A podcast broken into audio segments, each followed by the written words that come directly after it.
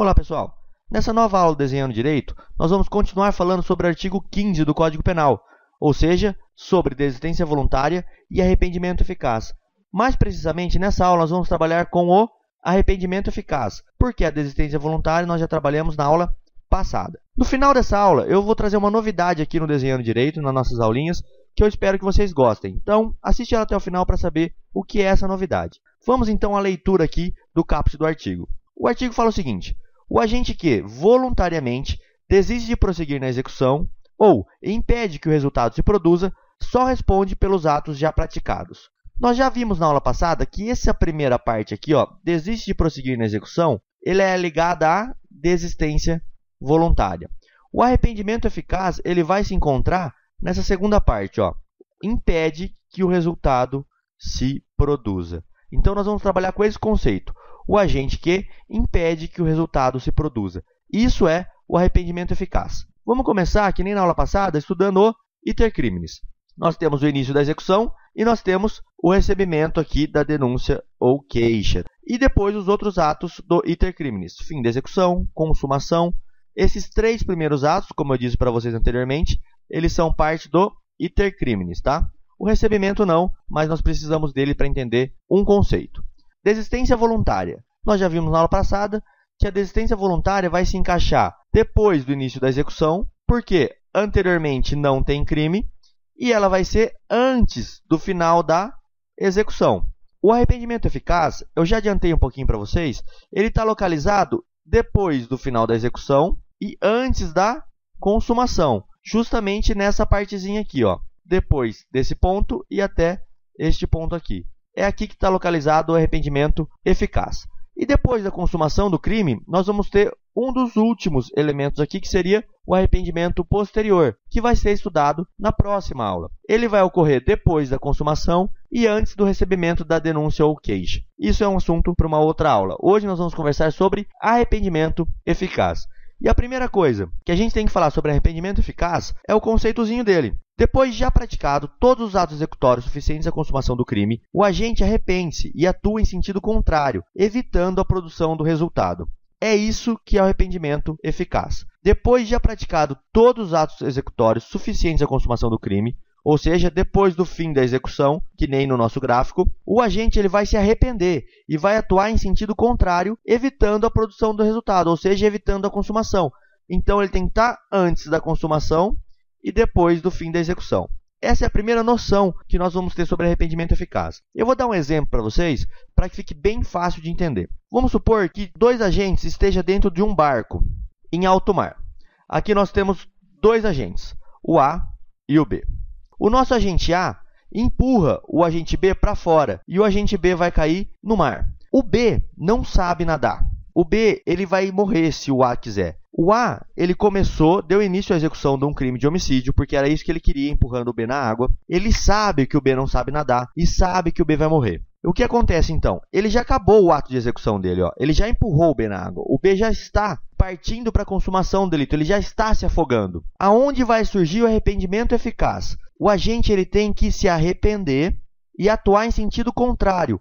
Ou seja, se o A se arrepender do que ele fizer com B e também pular aqui na água, conseguir salvar a vida do B e trouxer ele de volta para o barco, o que vai acontecer? O A não vai responder por crime algum. Por que, Rodrigo? Porque existe um instituto chamado arrependimento eficaz, que fala o seguinte: se o agente impede que o resultado se produza, ele só vai responder pelo que ele já praticou. Se o B não teve lesão nenhuma, ele o A não vai responder por nada, absolutamente nada, nenhum crime. Porque empurrar ele na água até então, se ele não sofreu nada, nem vias de fato nada, isso não é um crime, então ele não vai responder por nada. Então, nesse exemplo, fica bem fácil da gente notar aonde se encontra o arrependimento eficaz. O A já tinha empurrado o B na água, ele já tinha caído, ele não sabia nadar. Então, a partir daqui, ele ia se afogar. O que o A faz? Ele evita que isso ocorra. Posso dar um exemplo com um tiro. Vamos naquele exemplo da aula passada. A pessoa que só tem uma bala, ela vira e atira na outra. O A atira no B o B cai sangrando e fatalmente vai chegar ao homicídio. Só que depois de efetuar o tiro, o único tiro que ele tinha, depois de acabar tudo que ele podia, ou seja, encerrar a execução do que ele pretendia, que era o homicídio, o A se arrepende e leva o B para o hospital e consegue salvar a vida dele. O que vai acontecer com o agente A? Ele vai responder pela lesão que ele provocou no B e não pelo crime de homicídio, se o B não vier a falecer. Ele só vai responder pelo que ele já praticou. O arrependimento eficaz é isso, é bem simples. Ele ocorre depois do fim da execução.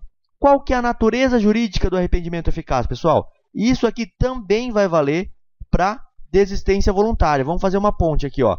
Tanto o arrependimento eficaz quanto a desistência voluntária, eles têm a mesma natureza jurídica. É igual. O professor Nelson Hungria, ele fala o seguinte, ó: A natureza jurídica do arrependimento eficaz é uma causa de extinção da punibilidade, fora daqueles casos previstos no artigo 107. A gente vai chegar lá ainda. O artigo 107 prevê causas de extinção da punibilidade. O professor Nelson Hungria, ele entende que tanto a desistência voluntária quanto o arrependimento eficaz seriam causas de extinção da punibilidade. Só que direito, como vocês sabem, é uma coisa meio complicada e nós temos um outro posicionamento, que é o do professor Frederico Marx, seguido pelo professor Damasio e adotado pela maioria da doutrina atual, que fala o quê? Que é uma causa de atipicidade do fato e não de extinção da punibilidade. O arrependimento eficaz e a desistência voluntária, a natureza jurídica deles vai ser de atipicidade do fato, ou seja, aquele fato não é considerado crime. Por que isso, pessoal? Atipicidade. Porque eles entendem assim? Porque só pode punir a tentativa quando existe uma norma de extensão, parecida com aquela que a gente acabou de estudar no inciso 2 do artigo 14, ou seja, a tentativa. Se a lei penal, ao determinar que o agente só vai responder pelos atos já praticados, quis, nos casos de existência voluntária e do arrependimento eficaz, afastar a punição da tentativa, o que vai acontecer? Nada. Isso não vai ser crime. Entendeu? Ele só vai responder pelo que ele já praticou. Ou seja, como a gente conversou na aula passada, ele quer excluir a tentativa. Aqui, a tentativa, ela vai ser o quê? Excluída. Ele quer evitar que haja tentativa. É exatamente isso que vai se buscar com arrependimento eficaz e com a desistência voluntária. Por isso que ela é uma atipicidade do fato e não uma causa de extinção da punibilidade. É esse o entendimento majoritário da doutrina. Então, se for ter que responder alguma coisa em alguma questão, procurem exatamente seguir a posição do Frederico Marx e não a posição do Nelson Hungria. Tem mais dois pontos aqui que eu quero pôr para vocês, que são bem cobrados. Acho que até nós já conversamos sobre isso na aula passada, mas vamos reprisar aqui. O agente ele só vai responder pelos atos já praticados. Eu estou insistindo isso com vocês. Você lembra daquela ponte de ouro que eu expliquei? Que é uma ponte de ouro que quer salvar o agente, quer falar para ele, oh, amigo, se você ajudar a evitar aquilo que você começou, você vai ter uma ponte de ouro. Você vai sair do crime maior para o crime menor, se você conseguir evitar que esse crime aqui ocorra ponte de ouro. Vamos lembrar disso daqui, ó. As duas são uma política criminal para evitar que o agente consuma o crime. Por isso, ele só vai responder pelos atos já praticados, como eu insisti com vocês aqui. E o segundo ponto é o não impedimento da produção do resultado. O que, que é isso, pessoal? E se o agente não impedir que o resultado ocorra? Ou seja, se o resultado ocorrer, e se esse resultado aqui ó, ocorrer? Vamos dar um exemplo aqui do barquinho. O A pula na água, traz o B de volta, porém o B já engoliu tanta água que ele acaba falecendo no bote. O que vai acontecer com A? Ele vai responder por homicídio, pessoal, porque o não impedimento do resultado vai levar à punição do agente por aquilo que ele praticou, tá? Ele só vai responder pelos atos já praticados. Tá certo isso aqui, pessoal? Tem que ficar bem claro isso aqui mesmo, tá? Vamos a mais uma diferenciazinha, que é o seguinte. Qual a diferença entre arrependimento eficaz e desistência voluntária? O que esse tem de diferente para esse. Você lembra que eu falei que essa linha aqui do iter criminis ela é muito importante? Por que, que eu falei isso? Porque nós temos que lembrar o seguinte, ó, se já chegou ao final da execução e o agente se arrependeu, o que vai acontecer é um arrependimento eficaz, certo? E se o agente se arrepender antes do final da execução, o que vai acontecer é uma desistência voluntária. É basicamente essa a diferença. O A tá com uma arma, deu um tiro no B e ia jogar ele na água. O B ia falecer. Só que o A leva o B embora, acode o B e o B não morre, tendo mais balas na arma. Esse é o melhor exemplo que eu posso dar. O que vai acontecer então com o A? Uma desistência voluntária. O A tinha lá no tambor do revólver vários projéteis. Ele podia ter continuado, ele não chegou no final da execução. Ele usou apenas um projétil na arma dele. Todos os outros ainda estavam lá intactos. Só que ele se arrependeu, ajudou o B. Então isso é uma desistência voluntária. Como seria um arrependimento eficaz, Rodrigo? De um outro jeito, o A deu todos os tiros que ele possuía. Ele esgotou toda a execução dele. Ele não tinha mais como fazer nada. Ele fez tudo o que ele queria. Chegou ao final da execução. Porém, depois desse momento, ele se arrepende e evita a consumação. Arrependimento eficaz. Bem simples essa diferença. Se a gente olhar o iter criminis, fica muito fácil daqui. A última diferença que eu vou conversar com vocês é sobre o arrependimento posterior. É exatamente iter criminis. Se o crime consumou e o agente se arrependeu depois da consumação do crime, ele ainda pode ter algum benefício, tá? Em determinados crimes, a gente vai ver certinho isso aqui daqui a pouco, na próxima aula. Ele vai responder pelo arrependimento posterior. Então você vai lembrar que tem que ser, se o crime está consumado, não se fala mais em arrependimento eficaz, não se fala mais em desistência voluntária. O não impedimento da produção do resultado ocorre no que? No cometimento do crime. Então, se passou para esse lado, se consumou o crime, não se fala mais em arrependimento eficaz e não se fala mais em desistência voluntária. O que pode sobrar é o arrependimento posterior, que a gente vai ver na próxima aula. Agora, pessoal, vem aquela surpresinha que eu falei para vocês. O Desenhando Direito vai inaugurar o Questões Comentadas. O que é isso, pessoal? Eu vou trazer para vocês uma questão sobre o assunto que a gente está conversando e no próximo vídeo eu vou trazer a resposta dessa questão com tudo o que for pertinente a essa questão. A questão que eu vou deixar para vocês é uma questão de defensor público do Amazonas, lá do ano de 2011, que fala o quê?